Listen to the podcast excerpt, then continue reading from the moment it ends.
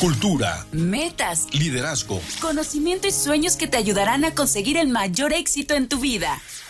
Así es, con Roberto Martínez Otero.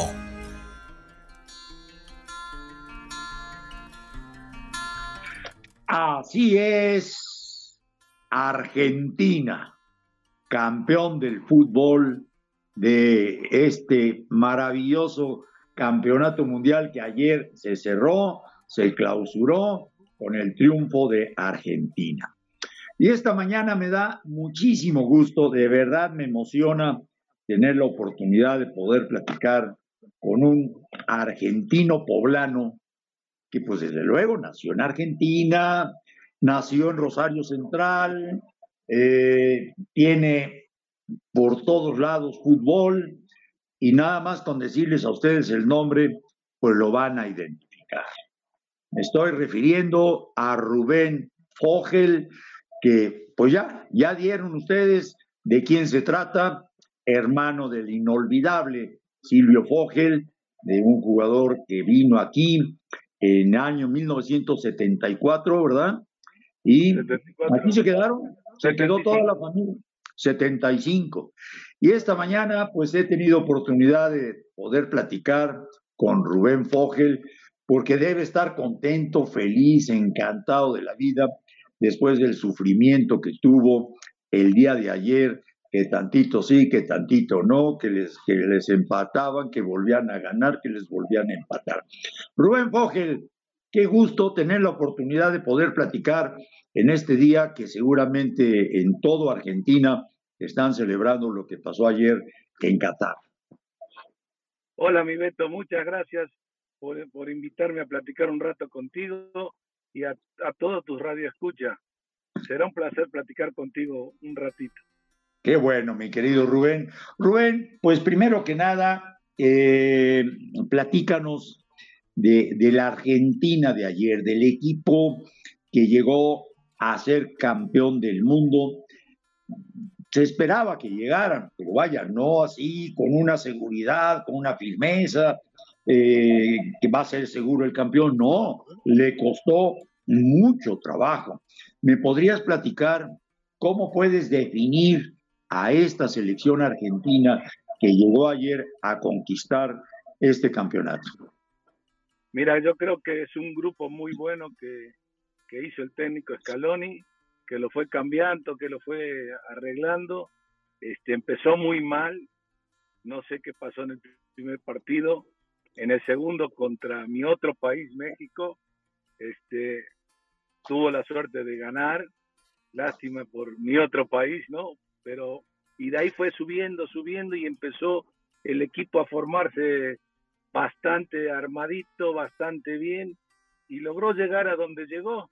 Yo creo que en la final, al minuto 70, este, Francia no había llegado al, al arco de Argentina y el técnico francés, la verdad, muy inteligente, mandó cinco chamacos a la cancha que tienen un futuro tremendo y logró darle la vuelta al partido en, en 15 minutos, ¿no?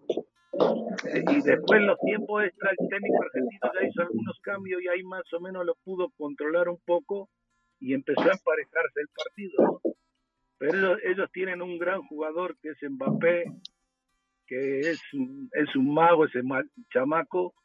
Y bueno, y del otro lado Messi, ahí se fueron, se fueron y nos fuimos hasta los, penales. No me, si no me dio un infarto ayer, no me va a dar nunca, yo creo. estuvo muy entretenido para, para que le guste el fútbol, una final extraordinaria, ¿no? Y lo bueno es que ganó Argentina, gracias a Dios, ¿no? Claro que sí, claro que sí. Eh, eh, Rubén, eh, ¿Qué puedes platicarnos específicamente, pues del hombre inspiración para el equipo de Argentina, de Messi? ¿Tú qué sabes de él? Porque son paisanos también del mismo lugar de Argentina, o sea, de Rosario Central. Platícanos, ¿qué tienes de conocimientos de Messi? Lógicamente no tuviste oportunidad de conocerlo, o a lo mejor sí, no sé. Eh, platícanos de él.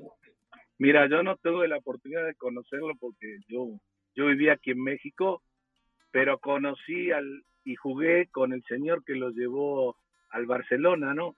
Se llama Horacio Gayoli, él después fue su representante muchos años y después creo que tuvo algunas diferencias con, con su papá y ahí se separó de él. Actualmente es el, el representante de Asensio, Asensio, es el jugador del Real Madrid. Es un señor que se dedica a eso, es, jugué con él fútbol de chicos, tiene mi edad un poquito más grande, un gran amigo, y él fue el que lo llevó y consiguió que el Barcelona pagara todo su, su tratamiento para crecer y eso, ¿no? Este, ¿Cómo, tratamiento para crecer? A ver, explícame eso. No, sí, le tuvieron que hacer un tratamiento de hormonas, no sé, para crecer, porque medía 1,50 y el ah, equipo de Newell's, donde él jugaba de chiquito, no lo pudo pagar. No, eso yo no creo en eso porque costaba 1.200 dólares por mes. Eso yo creo que es una mentira. Y después pasó a River y que River tampoco lo quiso pagar porque al nivel que se maneja el dinero en el fútbol, 1.200 dólares, nada, ¿no? Pero bueno, llegó al Barcelona y ahí en Barcelona hizo todo lo que ha hecho, ¿no? Una carrera extraordinaria con que muy poca gente lo va a volver a, hacer, yo creo. Nosotros no lo vamos a ver. Y que lo vuelvan a hacer, van a pasar muchos años para que salga otro Messi, ¿no? Como fue Pelé, como fue Maradona y como fue este muchacho, ¿no? Que es extraordinario, ¿no? Sí. Eh, Rubén, eh, volviendo a lo del partido de ayer, como que me, me salté un poquito de lo que habíamos comentado. Eh, ¿cómo, ¿Cómo sentiste la presencia de, tantísimos argentinos en el estadio? Porque no es un viaje corto, es un viaje larguísimo y además carísimo. Pero los hinchas que estaban ahí en el estadio pues estaban verdaderamente emocionados de, lo que estaba pasando. Esa comunión de los aficionados argentinos con sus jugadores es extraordinaria. Esto se debe seguramente a la relación que tienen allá en Argentina, de que seguramente todas las familias quieren que sus hijos jueguen fútbol. Platícame de esta sinergia tan especial que hay entre la afición y los jugadores.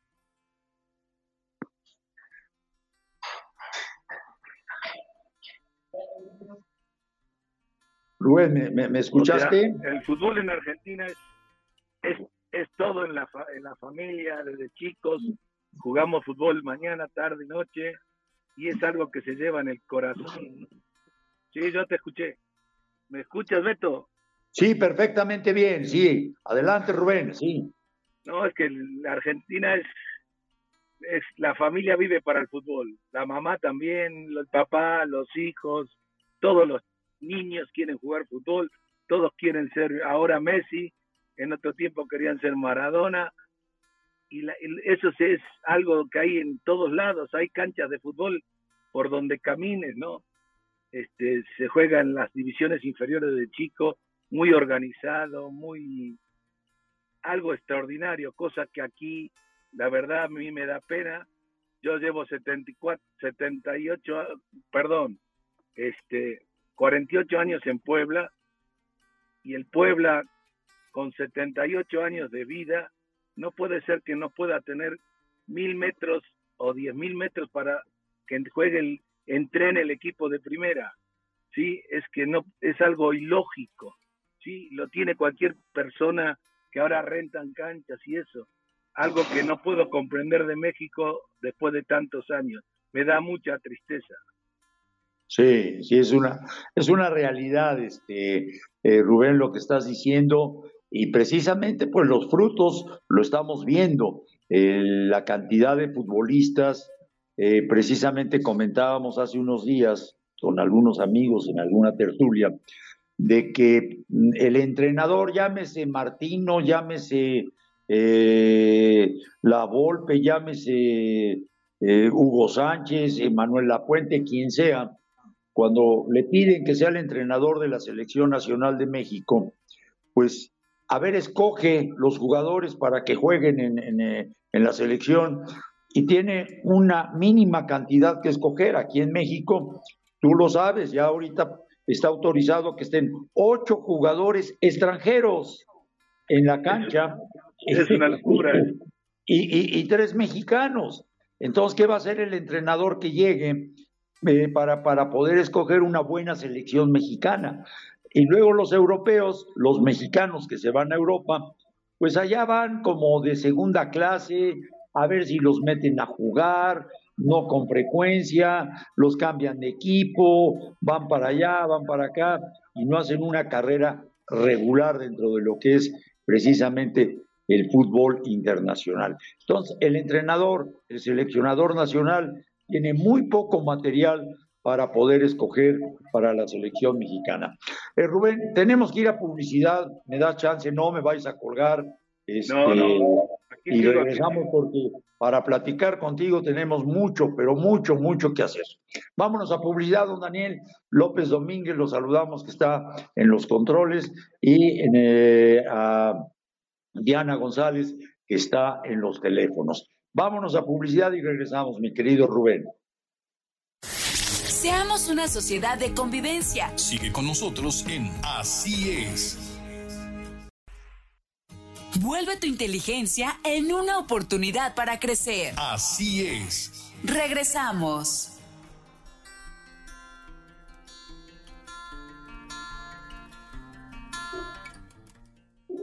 Pues continuamos platicando con Rubén Foges, el triunfo de Argentina y ayer. Oye Rubén, ¿qué noticias tienes en este momento de Argentina? ¿Cómo están celebrando todo esto de que ganaron, de que son campeones? ¿Cómo lo están celebrando? Yo creo que la gente lo sigue. Hoy es, día efectivo, no se trabaja, dieron asueto a todos. Este, yo creo que están todos en el aeropuerto esperando que llegue la selección, que salió a las 2 de la mañana de, de Qatar y, es un vuelo de 16, 17 horas. Entonces ya no debe tardar en llegar y va a ser una locura eso, ¿no? Como un desfile. La Argentina es así. Bueno, el mexicano también, son las mejores hinchadas, la de México y la de Argentina. Es, es, increíble, pero donde vivo y donde viví son los mejores en, hinchada, ¿no? En, fanatismo. Y regresando a lo que no salen, chavo, es una lástima que en un país de 130 millones de habitantes, si trabajaran bien como trabajan Francia, Argentina, Brasil y todo, saldrían 100 mil Chokis o, o García, de, los que me acuerdo que fueron grandes jugadores. Yo no sé por qué no, no se trabaja, si hay mucho dinero para, para el fútbol. ¿sí? Es increíble eso, ¿no? Sí, sí, sí. Rubén, eh, platícanos un poquito de lo que es eh, la ciudad de ustedes, Rosario Central. ¿Cómo se maneja allí la estructura del fútbol? Así, que es donde tú, viviste. ¿Cómo, ¿Cómo, desde el niño, desde el niño, por decirte a qué edad empieza a patear un balón? Desde que, casi desde que naces, pero, por ejemplo, yo llegué a Rosario Central a, a los 10 años y para que tú tengas idea, teníamos 50 canchas de fútbol para entrenar. Ahora, ya después de muchos años, ya hay hotel, ya hay un montón de cosas, pero estoy hablando de hace 60 años. Este, me daban mi ropa para entrenar hace 60 años, como los profesionales. Teníamos doctores, teníamos masajistas, nos cuidaban, nos llevaban en autobuses a la casa. Era un, algo extraordinario, ¿no? Y hace 60 años. No me imagino cómo sea ahora. Este, ahora cuando vaya a Argentina quiero ir a ver cómo está todo eso, porque le han seguido metiendo dinero. Di María, que salió de ahí, por ejemplo, hizo una donación de 10 millones de dólares para que siguieran sacando y arreglaran las instalaciones y siguieran.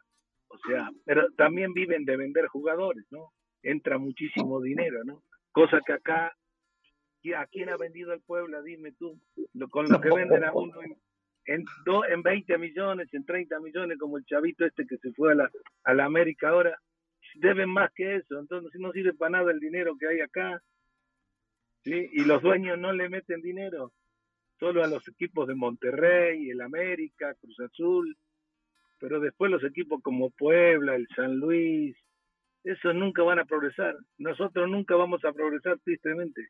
Yo adoro a Puebla, quiero a Puebla, pero sufro todos los años, sufrimos. ¿eh? Sí, sí, sí, sí, sí, definitivamente. Cada año eh, siempre comento que, que eh, para que el Puebla sea campeón está muy difícil, muy difícil. Eh, que, que un equipo de media tabla pues no tiene tanto chiste, ¿no? Y cuando se salva, para mí es como si fuera campeonato, en 48 años creo que han salido 15, 20 jugadores poblanos desde que estoy yo acá en Puebla. Sí, sí, sí, sí, sí. y nada más, es, es triste, muy triste. Pero bueno, seguimos hablando de lo que quieras, del campeón. Del campeón, sí, no, no, no, vamos a platicar, vamos a continuar. También, a mí el que me impresionó es el entrenador, muchacho de 44 años. ¿Qué me puedes platicar de él? Mira, conozco el pueblo, el pueblo donde él vive está a 15 kilómetros, a 40 kilómetros de Rosario fue un jugador muy bueno, jugó en La Coruña, jugó en la Lazio, jugó en muchos lados. Este, es un pueblo muy chiquito, debe tener 3.000 habitantes, gente de campo, gente de cosecha, gente de vacas. Ahí es donde nació y ahí es donde va a pasear, creo, ¿no? A vivir no vive ahí. Este, es un chavo tranquilo y, bueno, trabajó, se unió a, al que fue seleccionador con Chile y que vive también ahí a, 10 kilómetros en otro pueblo que se llama Casilda, el que está ahora en el Valencia, que se llama, ay, ahora se me fue. Mm, se me fue el nombre. Eh, que, fue el, que fue el entrenador de Argentina en Rusia. Y ahora, ahora me acuerdo. Este, era el, el, ayudante de él y bueno, y se reunió de, de un equipo de tres jugadores muy buenos que también jugaron en Europa, este, como Aymar, el defensa central, ahora se me, van, se me van todos, me pongo nervioso, yo no estoy acostumbrado a la radio. Este, ah, bueno. este, dos defensas centrales muy buenos que fueron, y hizo un equipo bien y, unió a los chavos. Y como es de la zona de Messi, también fue del, equipo donde Messi jugó, él jugó en, en Newell's Old Boys, es lo, contrario a mi equipo, somos rivales a muerte como el Tigre Monterrey. Este, pero bueno, se le, se le hizo, le dieron la oportunidad, la agarró y ha sido extraordinario, ¿no? No, no, no, como decían, como escuché anoche en, la, en la, televisión, no fue, no a fuerza tiene que haber sido un gran jugador, un, para ser un buen técnico, ¿no? Tenemos el caso de, del mismo Chelis, por ejemplo, que fue un técnico bien, que trabajó en Puebla, que hizo las cosas bien, de Muriño, que nunca jugó al fútbol, y así está creo que el de la selección de Inglaterra ahora tampoco.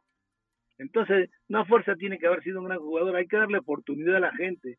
Yo creo que en México hay grandes jugadores y, y mucha gente que trabaja que no le han dado la oportunidad, porque verdaderamente yo que conozco desde que llegué, es, se maneja una mafia, es una mafia de, se pasan de un equipo a otro, un entrenador a otro, y no dan oportunidad a gente que puede ser capaz, y la Federación Mexicana, bueno, ni hablar, ¿no? Eso es, es algo que no tiene cura, sinceramente. Sí, sí, sí, ¿Y para qué quieren tanto dinero si no lo usan? Sí, bueno, sí lo usan, pero para otras cosas. Sí, no sé para qué, pero bueno. Rubén, eh, los políticos estamos muertos. Sí, sí. Oye, Rubén, platícame eh, con referencia a, cómo fue que ustedes estando en Rosario Central, viviendo contentos, viviendo tranquilos, de repente, pues hombre, en nuestro recordado y queridísimo Silvio Fogel, eh, cómo fue que hizo el contacto para venirse a México, para venirse. Yo recuerdo que llegaron primero a Torreón. ¿Cómo fue todo esto, sí, este, Rubén? Sí, lo que en Torreón jugaban muchos jugadores que habían jugado con él, más, mucho más grande de edad, en Rosario Central, como Enzo Genoni, este, y había jugando muchos argentinos de un nivel extraordinario como el Toscano Rendo, Tarabini, el Bambino Beira, y no, sé, el contacto fue a través de Enzo Genoni, que él jugó toda su vida en Rosario Central. Este, lo fueron a buscar y tuve la, yo tuve la oportunidad de convivir un asado allá en mi casa con, o en tu casa con Roca, con Panchito Hernández, que lo fueron a, a comprar a él y a, y a Miguel Cornero.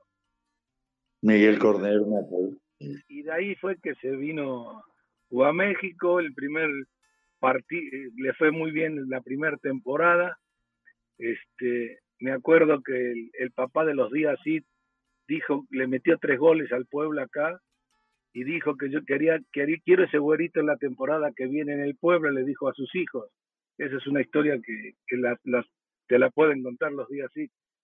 Y, y bueno, no, lo compró la América, pero en la América había mucha mafia con, la verdad, con Carlos Reynoso, Enrique Borja, ¿no? Porque esa es una dama, pero había muchos entrenateros, entonces no, la verdad no, no lo ponían y convirtió seis goles. Es el jugador que por minuto jugado todavía en la actualidad sigue siendo el que más goles ha metido en el América. Y de ahí lo compró el Puebla.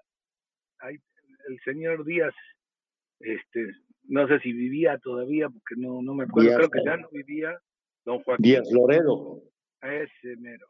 Don Joaquín Díaz. Lo trajeron a Puebla, donde el presidente en ese entonces era don Leonardo Ortiz, y estaban al lado de él Rafa Moreno Valle, Fernando Díaz Cid, que ya que en paz descansen los tres, ¿no?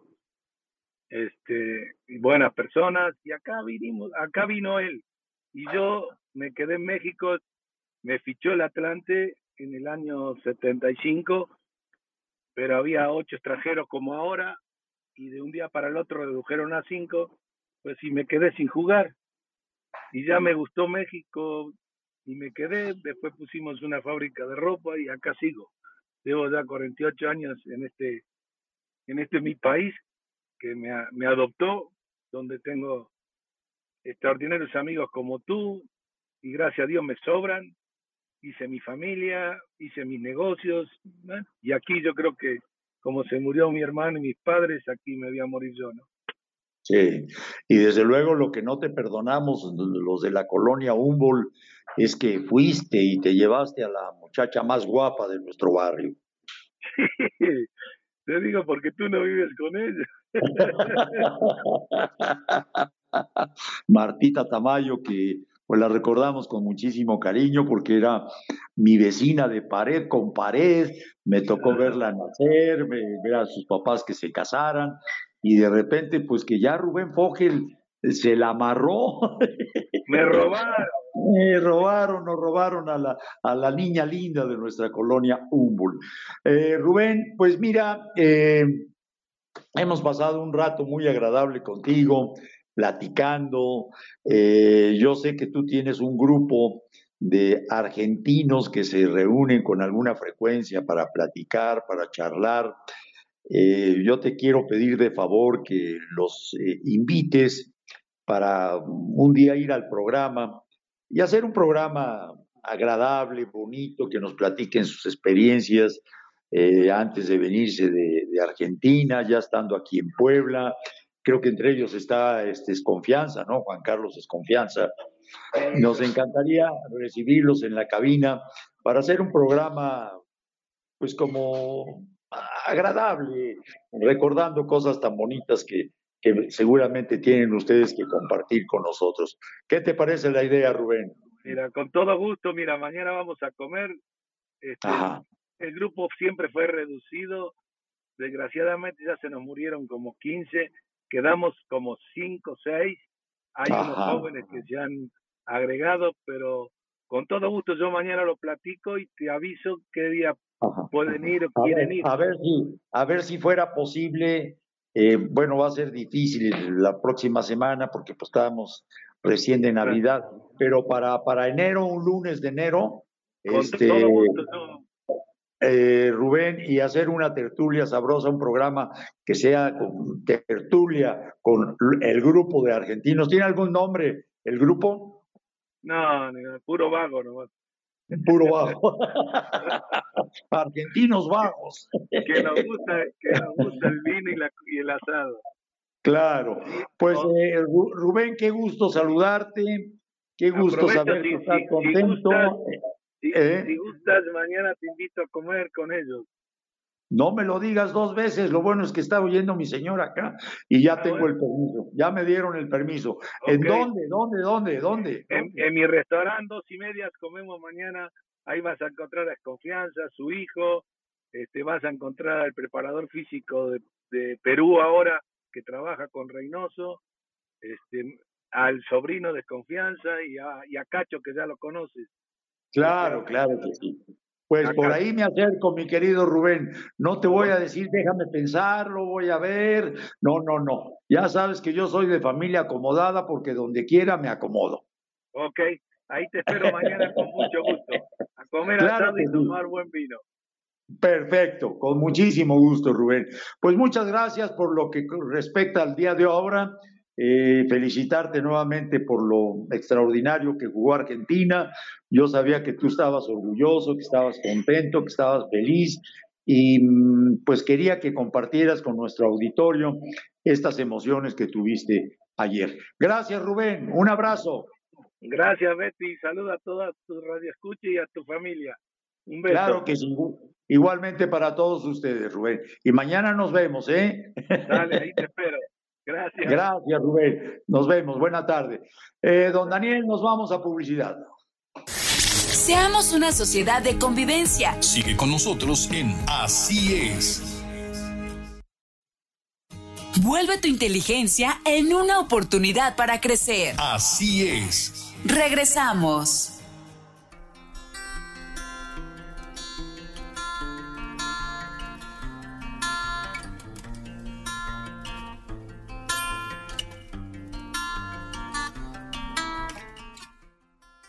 Pues continuamos con nuestro programa.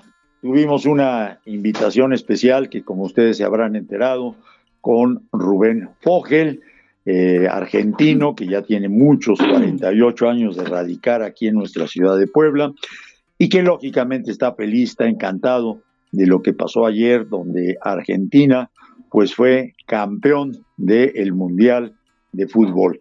Y eh, la segunda parte del programa, pues se le he pedido que esté con nosotros Marichel, que también ayer, también ayer estaba feliz, estaba encantada de la vida. Eh, no es nada futbolera, pero sin embargo sí sufrió, sufrió, así que vamos a platicar con ella y desde luego pues tendremos alguna meditación, reflexión de lo que es lo que vamos a celebrar en unos cuantos días más que es la Navidad. Bueno, primero platícanos del partido del fútbol. ¿eh? bueno, pues el partido de fútbol estaba emocionante, ¿no? Eh, y yo amo a los franceses, pero mi corazón estaba en Argentina. ¿Por qué? No lo sé. Pero yo quería que ganara Argentina, no sé por qué. A los dos los quiero mucho, pero me alegró muchísimo cuando este, ganaron y impresionante la felicidad, la carita de felicidad de todos los que ganaron. Y también a mí me daba tristeza de ver a, los otros pobres que pues era un buenísimo lugar, el segundo ya lo hubiéramos querido nosotros, ¿no? Sin embargo, este, sus caritas de, de, tristeza, ¿no? De llanto, de, ay Dios mío, en, esos este, partidos se, ven las dos cosas, ¿no? La alegría de una gente y la tristeza de los otros de haber perdido, pero finalmente todo es juego, todo es diversión y qué bueno que la, que la vivimos y la pasamos un rato bonito, agradable, emocionante con la, con la familia. Es curioso ver que pues la, la, ciudad se vacía, ¿no? Uno sale a esas horas a comprar algo y está el tráfico, pero de veras, este, bonito, tranquilo. Hacíamos la cuenta que no sé cuántos millones de habitantes somos y que más de la mitad estaban viendo el fútbol. yo creo que más, eh, mucho más de la mitad. las estadísticas que estábamos viendo ayer eran esas, ¿no? O sea, más de la mitad estaban clavados viendo el fútbol. Qué bonito que algo nos una, ¿no? Tanto al, a las personas, este, pues, de diferentes países y todo, que nos una a esa este, hermosa, pues, eh, el corazón eh, jugando, ¿no? Sintiéndonos parte de ese equipo todos. Pero bueno, vámonos también a este argentino también es el Papa. Argentino también el Papa Francisco seguramente estaba contento y feliz. Un este, ¿cómo se llama? que le llaman meme, ¿no? Memes o de esas cosas que ponen curiosas chistes en, el, en el WhatsApp y, decían, decían, claro, no lo dijo nunca, que se suspendía la misa el día de ayer. Iba a estar. Pero ya me imagino lo que estábamos platicando hace un momento con Rubén. El, yo quiero ver más adelante todas las escenas de, de la llegada del equipo de fútbol a, Buenos Aires. Debe, debe, de estar eso impresionante. Eh, pues tenemos nosotros ya la oportunidad de conocer Buenos Aires, eh, ese aeropuerto que luego, luego que sale uno de ella, del aeropuerto, se conecta con una avenida muy grande, que inclusive está considerada la más ancha del mundo. La, en la avenida, me parece que se llama 4 de julio o 28 de julio, algo de julio, donde está... 9 de julio. 9 de julio. La 9 de julio. 9 de julio, donde está un obelisco que es muy tradicional en Argentina, es como decir aquí en México la columna de la independencia, en Buenos Aires, hablar del obelisco es toda una experiencia extraordinaria. Así que, eh, pues debe de ser muy emocionante lo que va a suceder hoy en Argentina. Pero, pues hubo, vamos, el la final. A mí también me gusta mucho ver, desde luego, el fútbol. Me encanta el fútbol. Ustedes saben cuántos años estuve transmitiéndolo en la HR y, ver también cuando se coronan los equipos, cuando hay esa inmensa alegría, satisfacción de conquistar algo que tantos y tantos años seguramente tenían la ilusión de lograr. Qué caras de gusto de los niños, los, abrazando a sus papás, eh, los hijos de Messi, por ejemplo, eh, los hijos de cada uno de los jugadores, las esposas. Fue emocionante. Tú también estabas emocionada con, ese tipo de evento, cuando les entregan la copa, cuando les dan las medallas. Claro, ver la otra cara de los otros, de los perdedores, pues también es, es este, diría uno, pues que fuera empate, ¿verdad? Y que todos llevaran su medalla, que todos se fueran el campeonato, no es posible, pero son los contrastes. Pues sí, está hoy el Evangelio hermoso realmente de este día de San Lucas en el capítulo 2 del verso 15 al 20. Bueno, no es el de hoy, voy a leer el día 25-24 de diciembre porque ese es el que ya nos habla de este nacimiento de, del niño Jesús. Me parece que estoy en el día 24, la misa del, del 24, para leer, sí, ah, no, 25, 25, Mira, aquí está, para que tú lo... Bien. Pues habla de, del Santo Evangelio según San Lucas, capítulo 2, versículos del 15 al 20. Cuando los ángeles los dejaron para volver al cielo, los pastores se dijeron unos a otros, vayamos hasta Belén para ver eso que el Señor nos ha anunciado. Se fueron, pues, a toda prisa y encontraron a María, a José y al niño recostado en el pesebre. Después de verlo contaron lo que se les había dicho de aquel niño y cuando los oían quedaban maravillados. María, por su parte, guardaba todas estas cosas y las meditaba en su corazón. Los pastores se volvieron a sus campos, alabando y glorificando a Dios por todo cuanto habían visto y oído según lo que se les había anunciado. Palabra del Señor. Todos, gloria a ti, Señor Jesús. Pues esto es lo que vamos a celebrar. Por eso tantos regalos, por eso tantas luces, por eso tanta bendición y tanta alegría, porque vamos a celebrar el nacimiento del niño Jesús. Nos vamos a ver un corteo. Así ya se nos llegó el tiempo del corte, son las 11:45 de la mañana.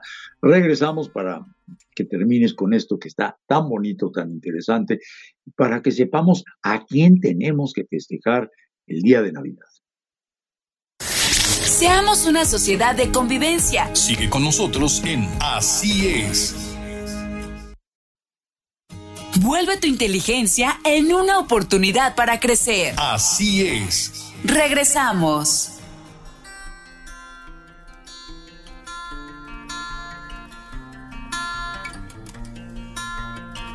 Bueno, pues continuamos para compartir un poquito de estos días que tenemos que ir preparándonos para la Navidad. ¿Qué pasaría si tú o yo hubiéramos estado en aquel tiempo donde Jesús estaba por nacer?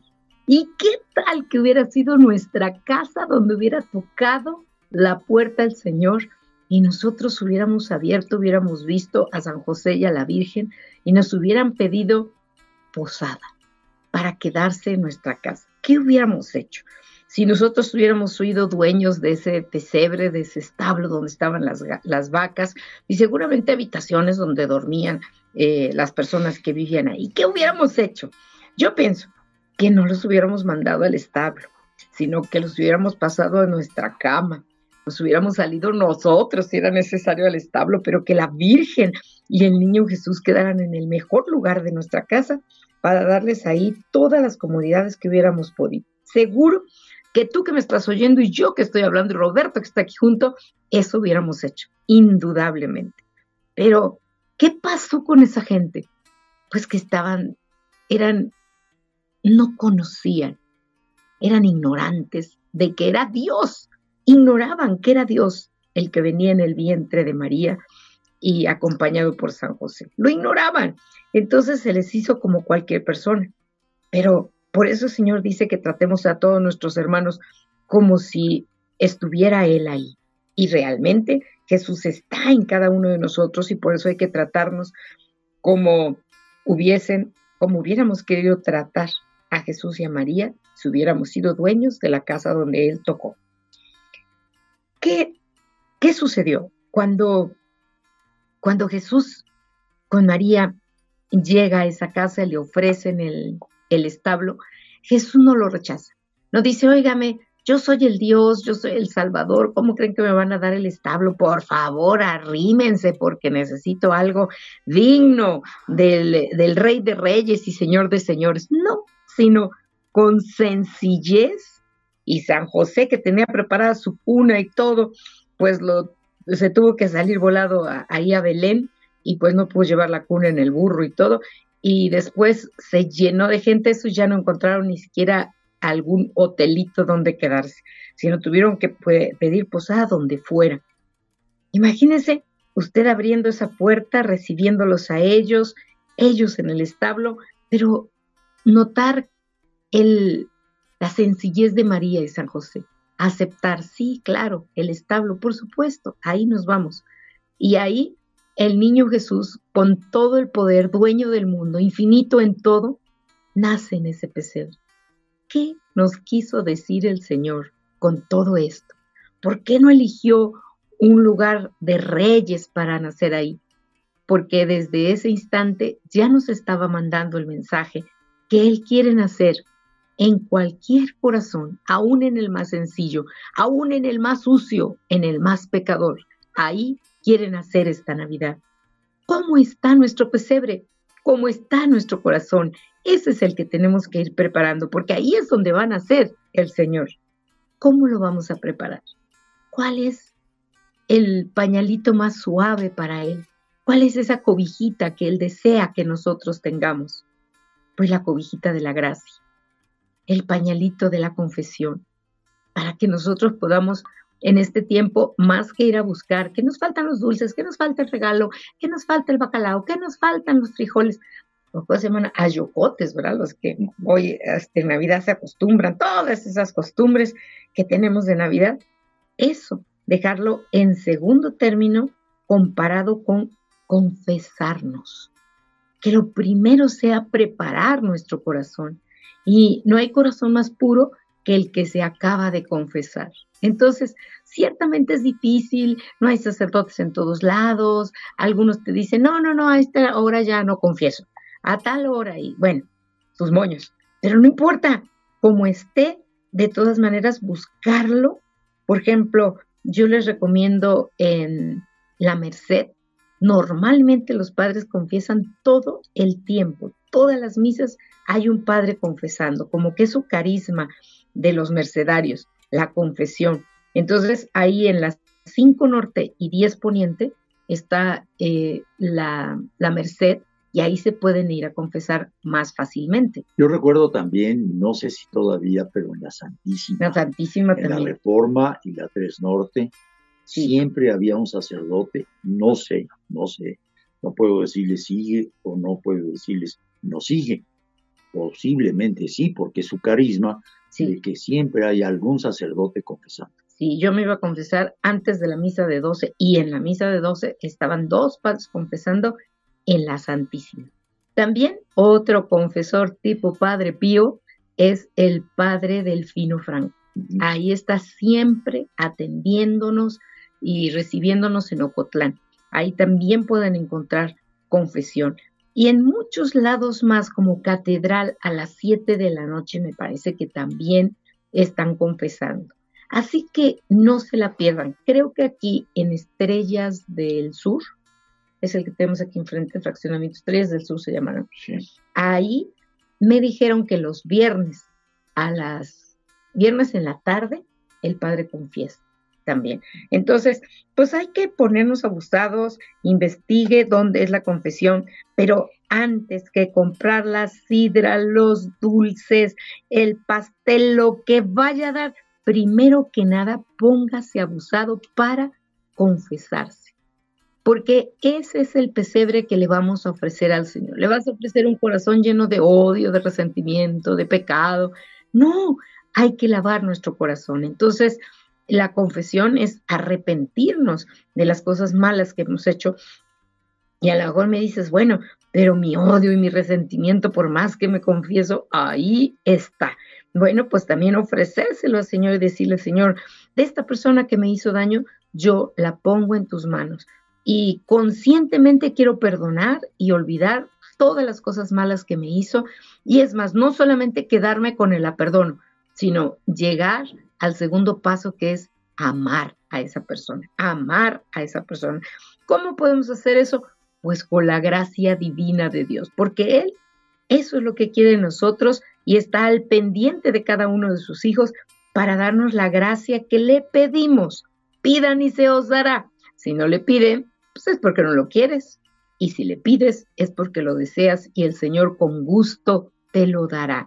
Te dará el perdón, te dará la gracia para perdonar, te dará la gracia para no pecar más. Tantas y tantas cosas que el Señor tiene de regalo para nosotros y nosotros que de repente no hacemos nada por ir a traer esos regalos tan maravillosos que Dios tiene para nosotros. Nosotros queremos ofrecerle regalos, pero Él tiene regalos más poderosos y más necesarios para nosotros, pero hay que ir a recogerlos.